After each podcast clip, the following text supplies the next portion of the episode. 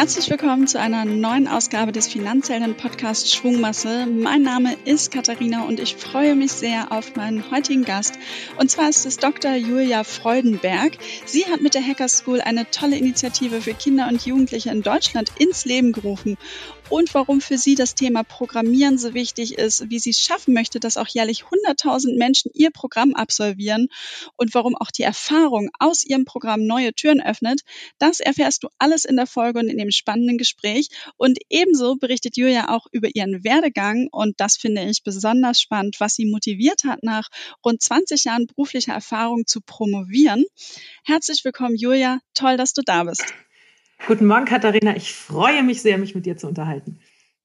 Ich mich auch. Und ich habe es jetzt ja schon so ein bisschen angeteasert, worüber wir uns unterhalten werden. Aber zu ganz Beginn, stell dich doch nochmal selber kurz vor. Wer bist du und was machst du genau? Ähm, ich habe das ganz, ganz große Glück, jetzt nach lang, längerer Berufserfahrung auch in der Wirtschaft endlich meinen Traumberuf gefunden zu haben, mit der Hacker School die Welt zu retten. Wir wollen Kinder und Jugendliche für Programmieren begeistern. Und für mich ist es eine besondere Freude, die Geschäftsführung mit zwei Kindern kombinieren zu können und damit hoffentlich auch vielen Frauen Mut zu machen, dass das schon möglich ist.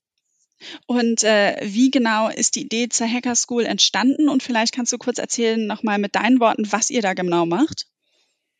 Die Idee der Hacker School ist schon 2014 entstanden. Das war vor meiner Zeit. Da haben sich drei tolle Geschäftsführer aus Hamburg zusammengeschlossen und gesagt, wir müssen was dafür tun, dass wir Auszubildende finden für den IT-Bereich, die auch wissen, was sie tun und nicht nur was machen wollen, womit sie mal viel Geld verdienen, was sie aber überhaupt nicht kennen im weiteren Sinne.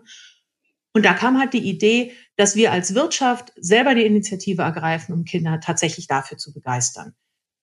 Mhm. Und wie laufen solche Kurse dann ab und für welche Zielgruppen sind die dann ganz genau? Die Zielgruppe der Kinder und Jugendlichen, die wir erreichen wollen, ist bei der normalen Hacker School 11 bis 18 Jahre, also letztendlich weiterführende Schulen, weil wir mit IT-Lern arbeiten, nicht mit Sozialpädagogen. Bei der Girls Hacker School haben wir das einfach mal deutlich weitergefasst und haben gesagt, Frauen und Mädchen 11 bis 99.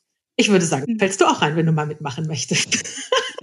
Definitiv, aber wie, wie läuft denn so ein Kurs ab? Du hast gerade eben schon gesagt, ihr arbeitet nicht da mit Pädagogen, sondern Men Menschen aus der Wirtschaft, also die wirklich, ich sage jetzt mal, aus dem echten Leben kommen. Ähm, was was mache ich denn da in so einem Kurs? Ähm, was du machst, ist dich selber dafür zu begeistern, Sachen zu entdecken. Also was wir gesehen haben einfach ist, ähm, ich glaube schon, dass wir ein sehr gutes Schulsystem haben, aber dass man sich fürs Lernen begeistert und dass das Spaß macht, das kommt manchmal ein bisschen kurz. Und also ich bin selbst keine IT-Lerin, ich habe aber einen geheiratet. Wir haben also sozusagen die Kompetenz trotzdem in-house. Aber ich sehe einfach, die werden nie erwachsen, die spielen nur anders. Und diese Begeisterung, Kindern zu vermitteln, selber Sachen zu entdecken und sich möglichst schwierige Fragestellungen auszudenken und die gerade noch gelöst zu kriegen, das machen wir praktisch so, dass wir zwei ITler nehmen, zehn Kids und die ein Wochenende geilen Scheiß machen lassen. Ich habe noch kein besseres Wort dafür gefunden. Es geht wirklich drum, im Sinne der 21st Century Skills Kreativität, kritisches Denken, Zusammenarbeit, Kommunikation zu verbinden und wirklich einfach selbst die Welt zu entdecken. Klingt total spannend und vor allen Dingen ähm, äh, geiler Scheiß. Aber wie, wie alltagstauglich ist das denn, das, was dann da sozusagen an so einem Wochenende gemacht wird? Ich glaube, es gibt nichts Alltagstauglicheres. Und das Spannende ist, das Ergebnis ist völlig irrelevant. Ähm, worum es mir geht, ist der Prozess. Also wir haben, wir hatten neulich ein wundervolles Ergebnis sozusagen, wo ein Kind eine Website gebaut hat mit der URL. Diese Website macht überhaupt gar keinen Sinn. Fand ich hervorragend. Er hat alles eingebaut, was ihm eingefallen ist. Bilder, Videos, ein Shop. Ich glaube, darüber konnte man dann auch bei Amazon bestellen oder ich weiß es nicht mehr. Aber dieser Prozess, selber ein Problem zu entdecken, sich zu fragen, wie kann ich das lösen? Wie kann ich das mit Code, mit Digitalisierung lösen? Ähm, das ist so alltagstauglich. Ich glaube, das ist das, was jedes Kind einmal gemacht haben sollte, bevor sich für einen Beruf entscheidet. Einfach, dass es aus dieser Passivität und, oh, das steht aber nirgendwo, also kann ich es nicht machen, zu, okay, es gibt keine Lösung, aber hey, ich kann mir ja eine ausdenken. Also mehr alltagstauglich, glaube ich, geht nicht. Müssen wir dann alle programmieren können? Also bist du der Meinung, dass das äh, jeder, jeder äh, wirklich in seinem Repertoire einfach mitbringen sollte heutzutage? Ich glaube, das Wort können ist eine unglaubliche Spannweite, die das umfasst. Also ich bin absolut davon überzeugt, dass es jeder mal gemacht haben sollte, um zu verstehen, wie diese digitale DNA funktioniert. Ob es jeder so weit können muss, dass er wirklich ein grandioser Softwareentwickler ist, hey, wir haben auch nicht nur grandiose Violinspieler. Aber mal zu wissen, wie das funktioniert, dass der Bogen die Seite mitnimmt, dass Schwingungen entstehen, wie letztendlich wieder zurück zum Code, wie letztendlich diese ganze Struktur ist, die da drunter liegt. Ich bin absolut davon überzeugt, dass dieses Wissen jedem Kind, jedem erwachsenen Menschen und auch insbesondere jeder Frau, wenn wir über Gleichberechtigung reden, dass das absolut essentiell ist, da eine grundlegende Idee von zu haben, lässt man sich nicht mehr so leicht ins Boxhorn jagen. Und du hast mir im Vorgespräch erzählt, dass du es schaffen möchtest, in den nächsten Jahren jedes Jahr mindestens 100.000 Menschen für euer Programm zu begeistern und dass sie halt eben dieses Reinschnuppern ins Thema Coden äh, mal mitmachen sollen. Wie, wie wollt ihr das schaffen und Jetzt klingt 100.000 auch wirklich nach einer, nach einer großen Zahl. Ist es das oder sagst du, das ist erst der Anfang? Mm, meine Tochter, sie ist sechs, fragte mich neulich, ist 21 viel? Und die klassische Antwort, das kommt darauf an. Also, wenn wir, wenn wir im Kopf behalten, dass wir aktuell in Deutschland über einen dicken Daumen 6,5 Millionen Kinder zwischen 11 und 18 haben, ist 100.000 nicht viel. Okay, es ist statistisch signifikant, aber das kann nur ein Anfang sein. Ich weiß, dass die Zahl groß klingt, insbesondere wenn man im Kopf hat, dass äh, seit ich 2017 die Hacker School übernommen habe, 2017 hatten wir 180 Kinder bei uns, zu 18 anderthalbtausend, 2019 schon 5000, dieses Jahr wollten wir 15, aber dann kam Corona. Mal gucken, wo wir rauslaufen. Es ist ambitioniert und es ist tatsächlich sowas, ähm, wirklich äh, vom Brett auf auszu, aufzubauen, das ist schon kernig. Auf der anderen Seite bin ich davon überzeugt, wir haben nicht mehr viel Zeit. Wenn wir was erreichen wollen, müssen wir groß denken. Und meine Erfahrung ist, seit ich sage, ich will 100.000 Kinder pro Jahr erreichen, und ich bin sicher, dass wir das schaffen werden, über wunderbare Unternehmen, die mitmachen, weil ich finde, es muss uncool sein für ein Unternehmen, nicht mitzumachen. Wenn ich das erreicht habe, sind die 100.000 nur ein Anfang. Seitdem ich sage 100.000 Kinder pro Jahr, hören mir die Menschen zu. Wenn man an sich selber glaubt, tun es auch andere und manchmal helfen Zahlen dabei. Hm. Das äh, klingt auf jeden Fall sehr gut. Und jetzt hast du eben gesagt, ähm, du möchtest insbesondere auch die Unternehmen dazu bewegen, dass sie eben an, an der Hacker School teilnehmen, dass sie die Kinder von Mitarbeiterinnen und Mitarbeitern halt eben anmelden. Ist es dann nur was sozusagen für Unternehmen oder kann ich auch als Privatperson ähm, an euren Kursen teilnehmen? Und was kostet auch so ein Kurs?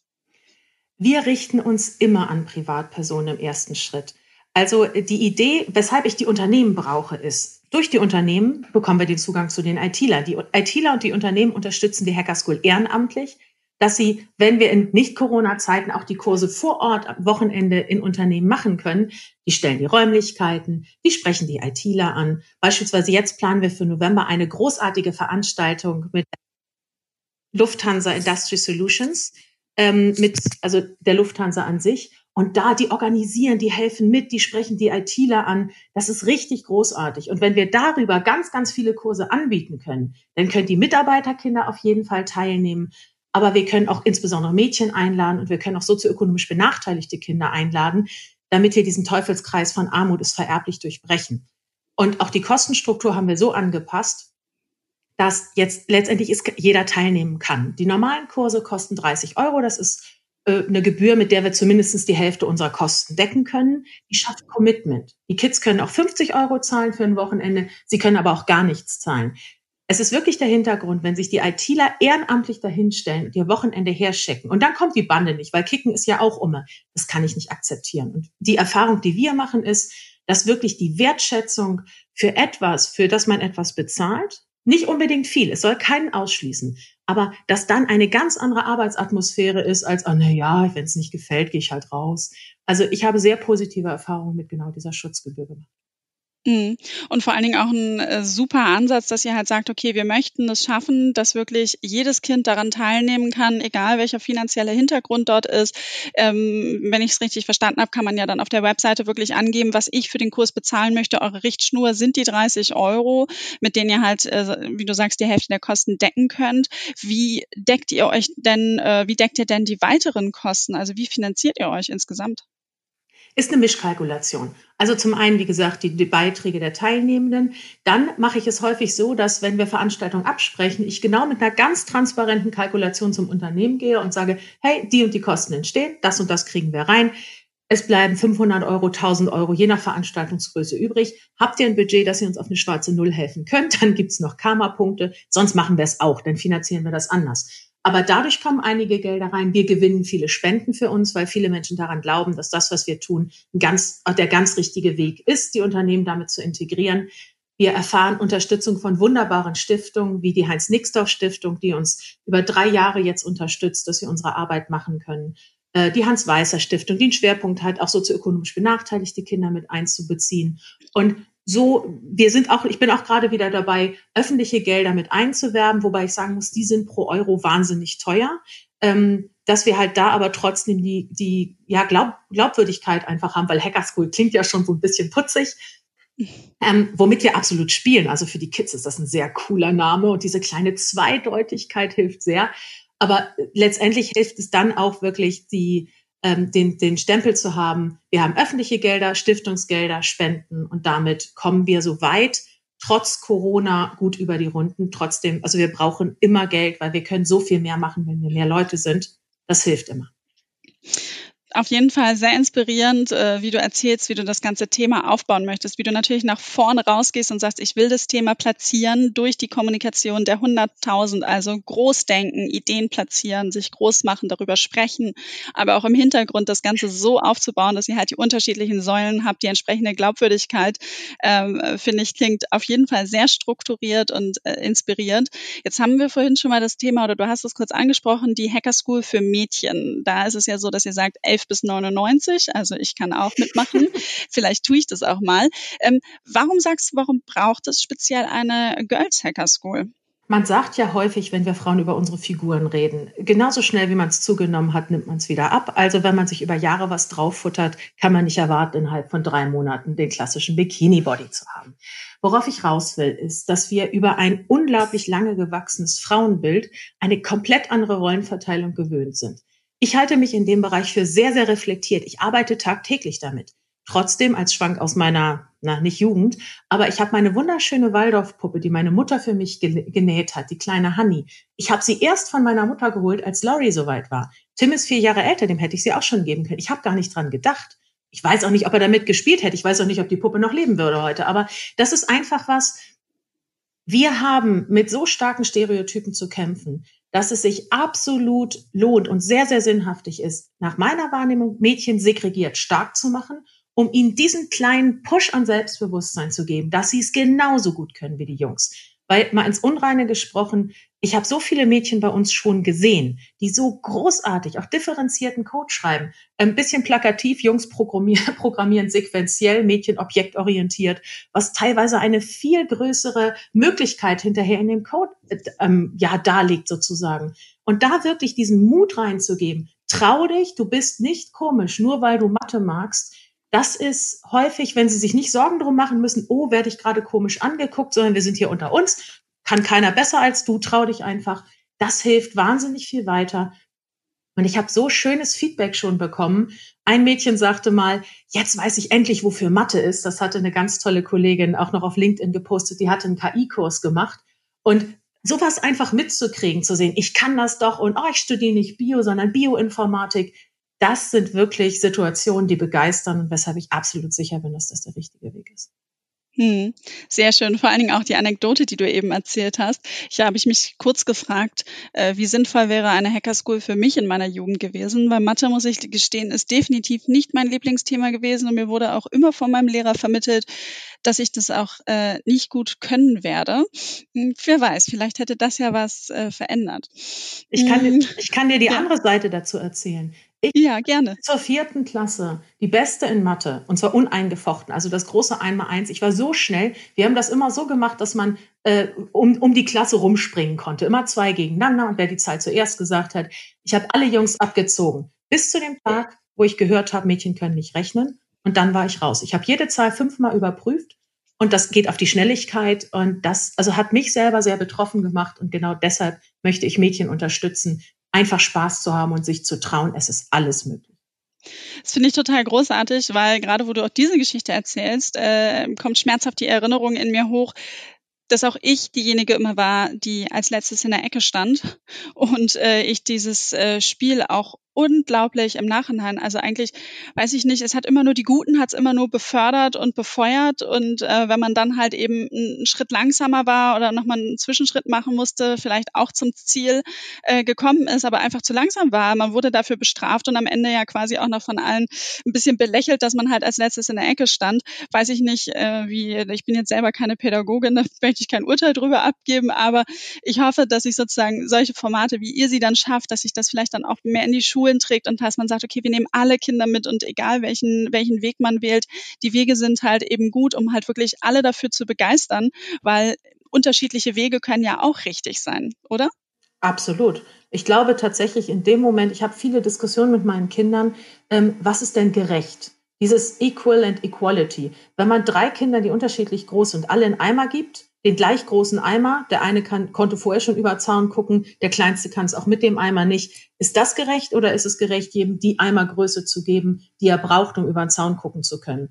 Und ich hoffe, dass unsere gesellschaftliche Einstellung sich wirklich auf dieses letztere Bild konzentriert, weil wenn man den Kindern so diesen Reason Why gibt, warum sollte ich rechnen? Wenn ich meinem Sohn sage, guck mal, du hast hier drei Euro und der Lutscher kostet was weiß ich, 1,50 Euro. Wenn du jetzt ausrechnen kannst, ähm, wie viel kostet einer, wie viel kann ich insgesamt dafür kaufen? Wenn er weiß, wieso er das rechnen soll und versteht, wenn er es raus hat, kriegt er vielleicht sogar zwei.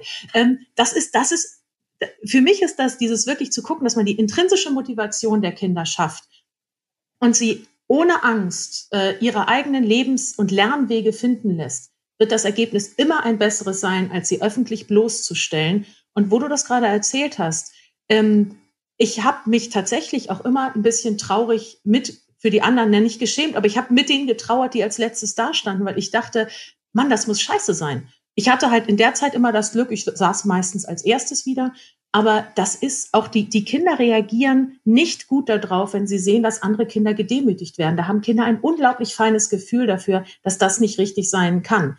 Und das zu verändern, glaube ich, das wäre ein wahnsinniger Schritt auch für das Bildungssystem. Mhm. Du hast jetzt schon ein, ein zweimal von deinen äh, Kindern erzählt, also du bist ja selber Mutter. Ähm, neben dem, dass bei euch gerechnet wird, wird bei euch zu Hause viel programmiert. Wie gehst du damit sozusagen, oder wie geht ihr, dein Mann ist ja ITler, wie du eben erzählt hast, wie geht ihr damit als Eltern um? das ist das Schöne. Ähm, also das, das nimmt immer gleich jeder an. Ähm, es wird tatsächlich bei uns mit den Kindern programmieren wir sehr, sehr wenig. Also Lori ist ja auch erst sechs. Sie ist um zehn Tage ein Kannkind, also sie ist auch erst in der Vorschule, weil ich einfach gemerkt habe, bei Tim, in diesem Schulsystem tut es jedem Kind jeder Tag gut, den es vorher reifen darf. Also von daher, da ist Laurie noch gar nicht so groß mit dabei. Die liebt aber so algorithmisches Denken im Sinne von, ähm, die programmieren sich immer ganz gerne gegenseitig. So der eine bringt den anderen dazu, einen Schokobon auszupacken und die Jungs natürlich immer mit Equipment Failure, kann ich den auch dabei so programmieren, dass ich ihn kaputt haue und sowas. Ähm, bei meinem Mann und meinem Sohn ist es tatsächlich ein kleines bisschen mehr schon. Ein Mann hat mich neulich getrickt, sich endlich einen 3D-Drucker kaufen zu können. Ich habe halt gesagt, scheiß Staubfänger. Er, nein, ich mache auch Kurse für die Hacker School. Hatte er natürlich gewonnen. Mit dem Ergebnis, äh, dass hm. dann einige Zeit die beiden Jungs immer dann nachmittags im Keller verschwunden sind, um da irgendwelche blöden Eulen auszudrucken und das zu programmieren. Also da ist, spielerisch ist es natürlich immer da.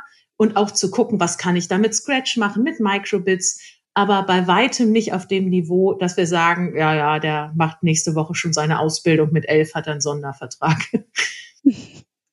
Sehr gut. Also auf jeden Fall immer ein Thema bei euch, aber aktuell werden erstmal Eulen gedruckt aus dem 3D-Drucker. Ähm, auch super spannend. Und vor allem, man kann ja auch äh, sehr, sehr hilfreiche Sachen herstellen. Ähm, wenn dann zum Beispiel was beim Playmobil kaputt geht oder Lego, ähm, wenn er dann, wenn euer Sohn dann dahin kommt, sagt, hey, ich druck mir das Teil dann nochmal irgendwie nach, äh, kann das ja dann auch irgendwie sinnvoll sein und er, er muss erstmal ein bisschen tüfteln, bis er dann halt sein Teil bekommt. Absolut. Und vor allen Dingen unser Lego damals, ne, das waren ja die Klötzchen. Ähm, es gab kaum Sonderteile. Das Highlight waren ja noch die Räder, die man unter die Autos bauen konnte. Jetzt, also wenn man mit Sinn und Verstand Lego kauft, erstens ist es gegendert, bis einem die Augen bluten. Und zweitens besteht es nur noch aus Sonderteilen. Und ich glaube, dass dem 3D-Druck tragischerweise da eine wahnsinnig große Rolle zukommen wird. Hm. Jetzt äh, sind wir ja ein Finanzpodcast und ich bin vorhin ja schon mal so ein bisschen in das Thema Finanzen eingestiegen, als ich so ein bisschen dich gequizt habe. Wie seid ihr finanziert? Wie, ähm, wie seid ihr da aufgestellt? Was kosten die Kurse? Was hast du denn persönlich äh, für einen Bezug zum Thema Finanzen?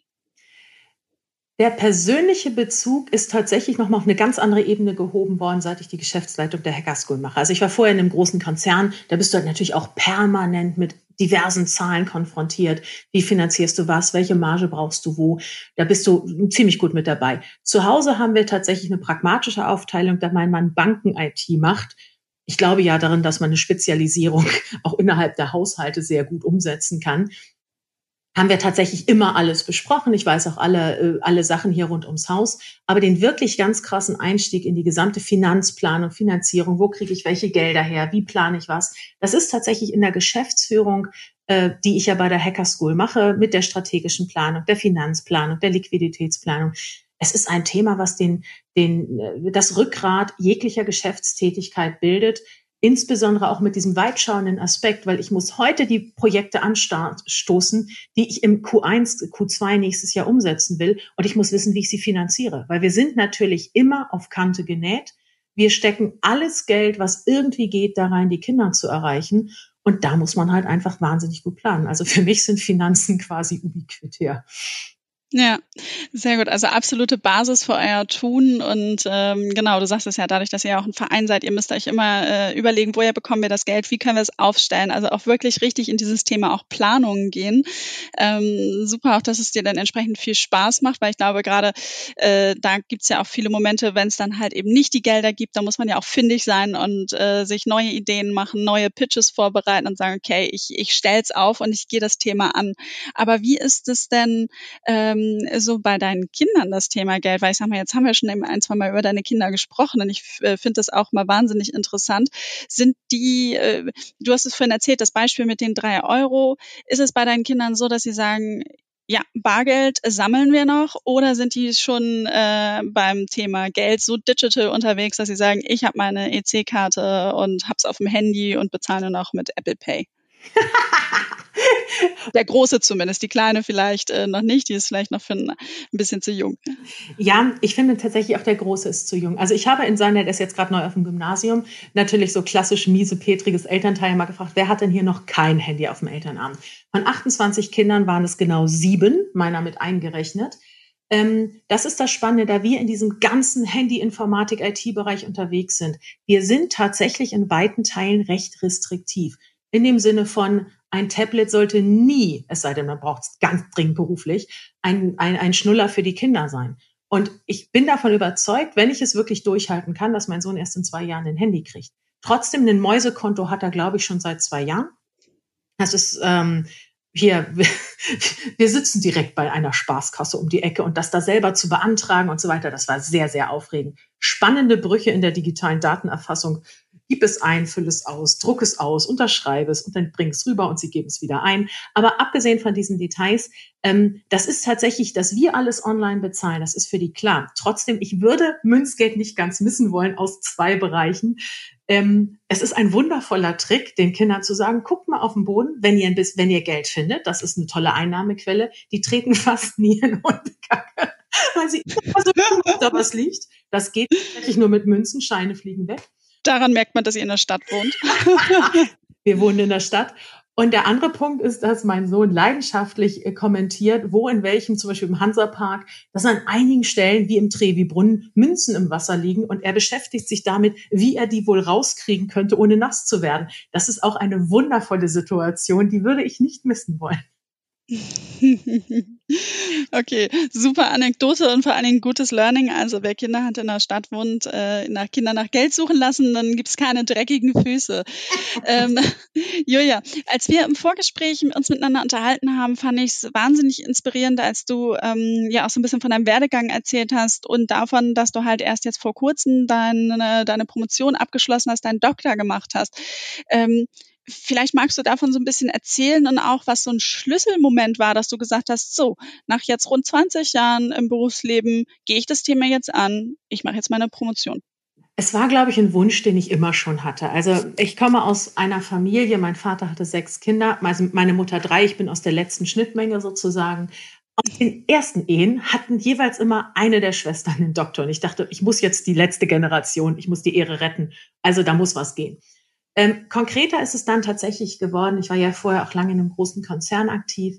Ähm, die spielen ja ab und zu mal Personalroulette und es war klar, dass dann wieder die Jobs komplett gedreht wurden und ich kam von, von Ice Cream out of home. Also ich hatte Ben Jerry's mit in Deutschland ein. So tolle mm. Sachen, ja. Ich habe auch fünf Kilo zugenommen. Das ist die Tragik an diesem schönen Job, aber ich hatte sehr viele Freunde. Ähm, dass ich dann plötzlich mit Tütensuppen beschäftigt war und Gut, mein Mann und ich, wir hatten eh gesagt, wir wollen noch ein zweites Kind. Und dann habe ich gesagt, gut, dann gehe ich raus, dann mache ich aber auch meine Dis. Und habe dann tatsächlich erstmal geguckt, welches Thema überhaupt passt, weil ich wollte einfach noch mal in eine neue Welt reingucken. So dieses, ich dachte mit Mitte 30, ich habe noch mal einen Schuss frei und so ganze neue Welten eintauchen, sich einfach mal zu trauen. Das hatte ich mir noch so auf die Bucketlist geschrieben. Und ja, ich bin dann ich bin dann über mein ehrenamtliches Engagement. Ich habe in der Zeit ein großes Lebenslaufprojekt hochgezogen, wo wir in Unterkünfte gegangen sind und mit Geflüchteten einfach Lebensläufe geschrieben haben, so als Start in die Arbeitswelt. Bin ich auf die Hacker School gekommen. Also wir haben uns irgendwie getroffen, kennengelernt in einem flüchtlingsfreundlichen Netzwerk. Und mhm. ähm, ja, da ist dann ganz kurzfristig der Funke übergesprungen und der Gründer hatte mich dann gefragt, ob ich das machen möchte und wollte ich dann unbedingt. Und auch darüber ist halt eben die Thematik gekommen. Ich habe zur beruflichen Integration von Geflüchteten promoviert, wo ich einfach sehr, sehr viele Schnittstellen gesehen habe und einfach auch dadurch die Rolle des Grenzgängers immer mehr lieben gelernt habe. Also es ist so ein bisschen die Schwierigkeit, du bist halt im Zweifel immer der Arsch, weil beide Seiten dich nicht 100 pro verstehen, weder die Wissenschaft noch die Praxis. Aber einfach auch da zu sagen, ich kann Bereiche transportieren. Ich kann äh, die, die wissenschaftlichen Fähigkeiten, die ich gelernt habe, ähm, dieses strukturierte Arbeiten, das Recherchieren, das fünfmal um die Ecke denken, das in Modelle zu gießen, das zu übertragen auf die Gründung einer, einer Firma, auf ähm, wirklich ein Geschäftsmodell und das national auszurollen, das hat unglaublich viel gebracht. Und unter uns, ich muss fairerweise sagen, insbesondere im Umgang mit der Politik, die zwei Buchstaben helfen wahnsinnig viel weiter. Man wird direkt ganz anders angehört. Okay. Und sagst du, ist das dann auch für dich gerade als, als Frau auch nochmal eben ein besonderes Thema, dass du dann den Doktor hast und in der Politik besser äh, gehört wirst? Oder sagst du, okay, jetzt mit dem Doktortitel, das hilft schon, da spielt jetzt dann Gender überhaupt gar keine Rolle? Es spielt eine massive Rolle. Also mit dem Doktortitel habe ich ja den Beweis, ich kann denken trotz Eierstöcken. Und das ist etwas, bisschen Sarkasmus ist an der Stelle immer witzig, finde ich zumindestens. Aber es ist tatsächlich etwas, wo du teilweise durch ein Stirnrunzeln eine Diskussion abbrechen kannst. Ich frage nie nach, wie viel davon jetzt an den Buchstaben hängt. Aber es ist tatsächlich etwas, vielleicht aber auch mit der eigenen Geisteshaltung, wenn man sagt, hey, ich habe das geschafft, ich bin von außen in eine komplett andere Welt reingegangen, habe mir die Sprechweisen, die die gesamten Prozesse so zu eigen gemacht, dass ich nach ihren Regeln gespielt habe und ich habe das geschafft und ich habe einen wirklich guten Abschluss hingekriegt und das mitzunehmen, es unterstreicht auch die Glaubwürdigkeit zu sagen, das Leben beginnt am Rande der Komfortzone und zwar nicht am Inneren, sondern am Äußeren. Und wenn man das selber einmal durchgemacht hat, sich wirklich in komplett andere Welten zu stürzen und da zu bestehen, das ist schon was, was einem eine Menge Mut gibt. Mhm. Und ähm, wie lange hast du dann für die Arbeit äh, da gebraucht und wie hast du das insgesamt gemacht? Und vor allen Dingen, was mich dann daran interessieren würde, du hast eingangs halt gesagt, ein Kind war schon da, dann äh, sollte das zweite noch kommen, dann kam auch die Entscheidung, äh, den Doktortitel zu machen. Wie hast du das alles organisiert?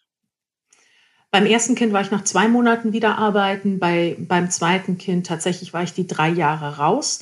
Eigentlich hatte ich geplant, nach den drei Jahren auch wirklich fertig zu sein.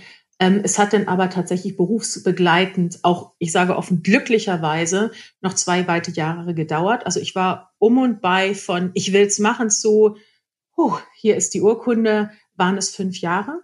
Aber mhm. für mich auch unheimlich bereichernd, weil ich direkt auch beim Aufbau der Firma und durch das Ehrenamt. Diese, diese beiden Sachen sind so gut ineinander gegriffen, weil jetzt das erste Projekt der Hacker School, wofür wir Gelder aus dem Hamburger Integrationsfonds bekommen haben, ging um die berufliche Integration von Geflüchteten in den ICT-Bereich.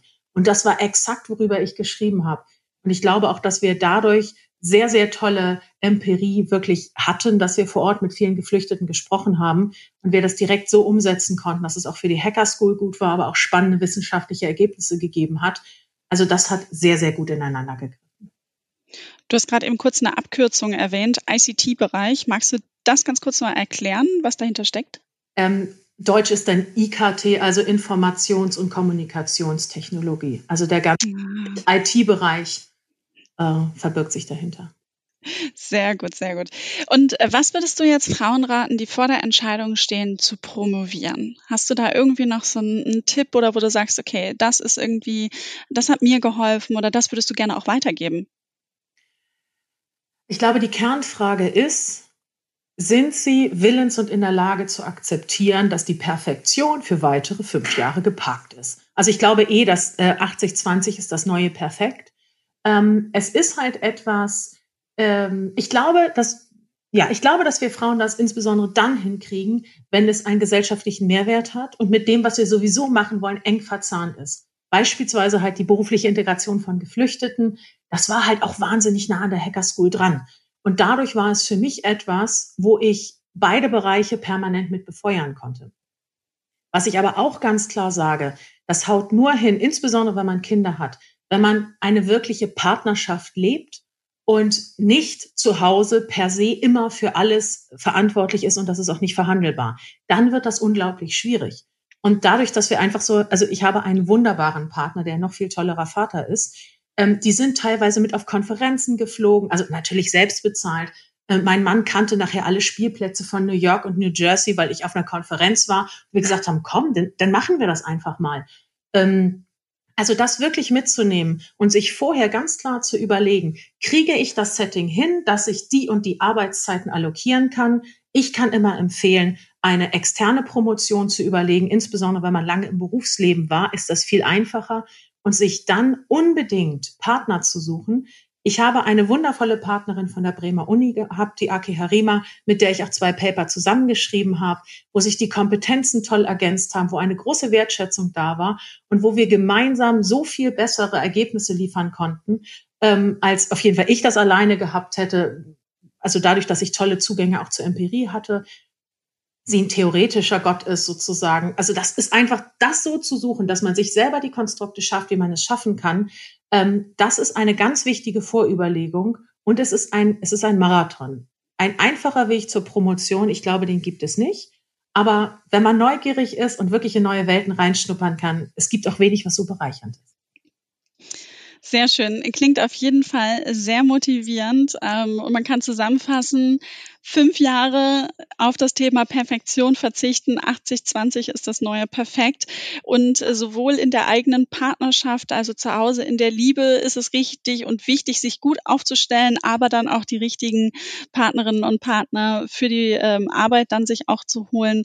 Ähm, Julia, ich finde, da hast du ein paar tolle Insights gegeben und vielleicht interessiert es ja auch die ein oder andere Hörerin, die sagt, Mensch, ich überlege, was, was fange ich nochmal, was mache ich in der Zukunft? Möchte ich mich nochmal neu aufstellen, nochmal weiterentwickeln?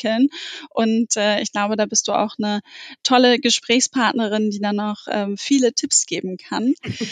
Ähm, ich fand das schon eigentlich fast einen sehr schönen Abschluss, aber ich habe mir noch eine Abschlussfrage notiert. Und zwar haben wir ja wirklich viel über das Thema Kinder äh, gesprochen und eben eure Hacker School, wie ihr da auch da ähm, zum Thema Bildung halt euren Beitrag auch leisten wollt.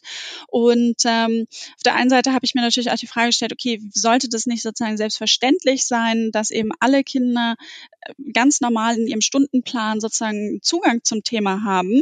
Aber ich würde die Frage einfach ein bisschen anders formulieren und sagen, wenn du als Julia Freudenberg einen Tag lang den Stundenplan aller Kinder in Deutschland gestalten dürftest, wie würde der aussehen?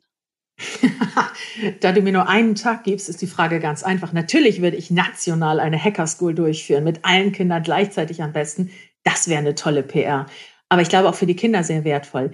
An einem Tag ist das Setting immer noch ein anderes. Wenn äh, die Frage wäre, wie würde ich es langfristig gestalten, würde ich tatsächlich zu Mut aufrufen, dass die Kinder heute nicht mehr alles lernen müssen, was wir gelernt haben und trotzdem gut aufgestellt sind. Sie müssen andere Sachen lernen und da wirklich die 21st Century Skills, also dieses wirklich Kollaboration, Kommunikation, kritisches Denken und die Kreativität, Probleme anzugehen, die wir vorher nicht absehen können.